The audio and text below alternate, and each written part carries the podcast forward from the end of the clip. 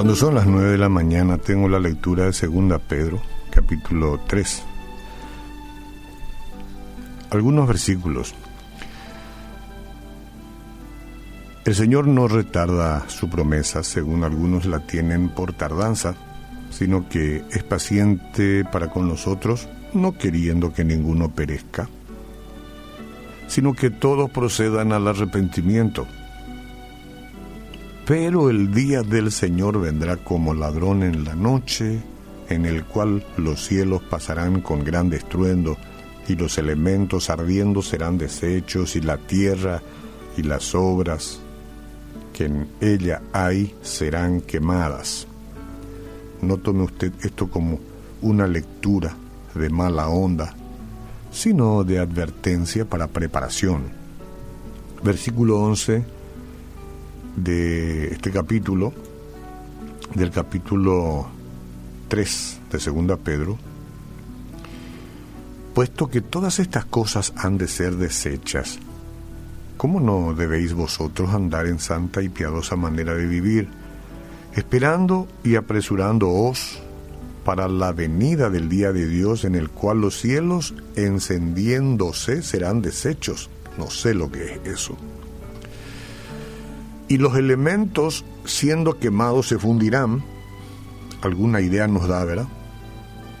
Pero nosotros esperamos, según sus promesas, cielos nuevos y tierra nueva. Esta es la, la promesa para los hijos, para los convertidos a Cristo.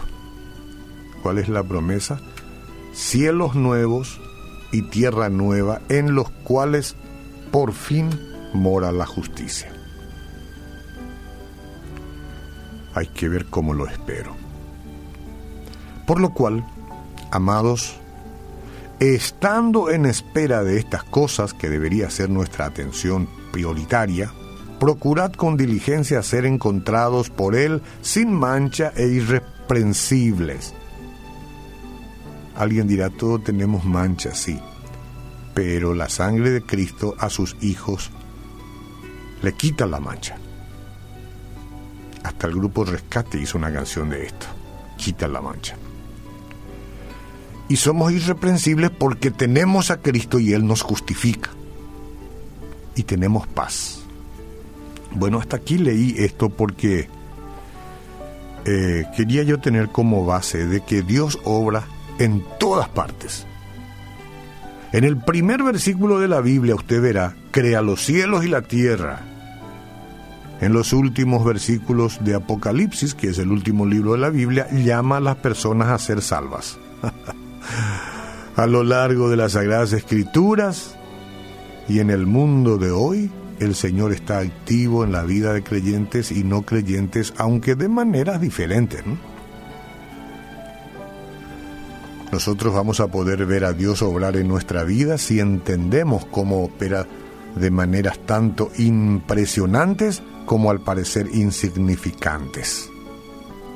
Cuando Moisés bajó del monte Sinaí aquel, con los diez mandamientos bajo los brazos, todos pudieron ver en su rostro que había tenido un encuentro impactante con Dios. Eso es lo que deja entender la Biblia. Por otro lado, José entró en la casa de Potifar como esclavo. Puede parecer una situación intrascendente, pero era importante en el plan de Dios para José. De manera semejante, el trabajo de Dios en nosotros siempre tiene un propósito. Nuestra vida puede parecer rutinaria, siempre lo mismo, no hay novedad. Pero Dios se ocupa cada día de conformarnos a la semejanza de Cristo. Puede permitir circunstancias que no nos gusten, para nada. Pero tales situaciones logran su objetivo y podemos ver en los ejemplos de Gedeón y Sansón que Él trabaja de manera diferente en la vida de cada persona. Cualquiera que sea la manera en que Dios decida obrar en nuestra vida, debemos confiar en Él. Por ejemplo, el Señor le prometió a Abraham un hijo, pero Abraham esperó en silencio 25 años para cumplir su voto. Por supuesto que esto nos parece muy lento, pero no lo es para Dios.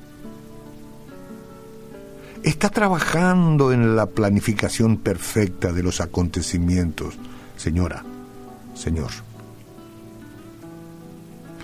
Y hay que decir que hay cosas que Dios nos indica a esperar con paciencia y hay momentos en que el Espíritu Santo, el mismo Espíritu Santo, nos consuela porque hay cosas que no sucederán. En cualquiera de los casos, el Padre Celestial no quiere que vivamos esperando con ansias, esas ansias que enferman. Tampoco desea que nos aferremos mientras pasa la vida en cosas que no serán. Él sabe hablarnos en el silencio, en la intimidad. Y lo que deben aprender a escucharlo somos nosotros, vos y yo. Hay cosas que yo particularmente esperé en su tiempo, esperé y esperé, y venció el tiempo. Alguien dirá, ¿y cómo sabes que venció? Sí, venció. Y no recibí. No me lamentaré por eso toda la vida, ¿no? No me lamentaré por eso toda la vida. Porque la confianza mayor no está en las cosas que quiero, sino en Dios mismo. Nuestra paciencia para esperar en Él demuestra nuestra confianza. Confianza que es recompensada cuando nos acercamos, nos acercamos cada vez más, nos acercamos al propósito de Dios. Él nos da respuestas y a veces es no. Sin embargo, sigamos buscando su rostro y en el espíritu, en oración y en entrega, entender cuál sea la dirección que Él quiere que tomemos. Cuál sea su voluntad, no la nuestra. Bien que intentemos, pero su voluntad y no la nuestra. Jesús dijo, hágase tu voluntad y no la mía.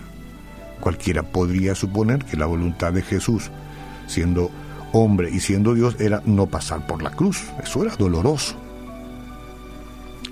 y se hizo nomás la voluntad del Padre.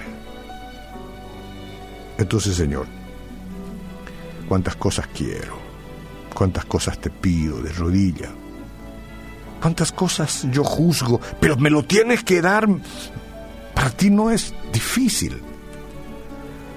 Hay cosas que no entenderé, pero hay cosas que dices, no, esto no. ¿Me enojaré con Dios por ello? En absoluto.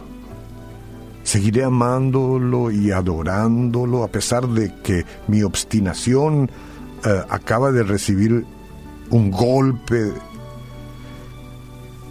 porque no me da lo que quiero. Nada es más importante que Dios mismo. Nada es más importante que mi relación con Él. Nada es más importante que decir amén a todo lo que Dios me da y no me da. Amén. Thank you.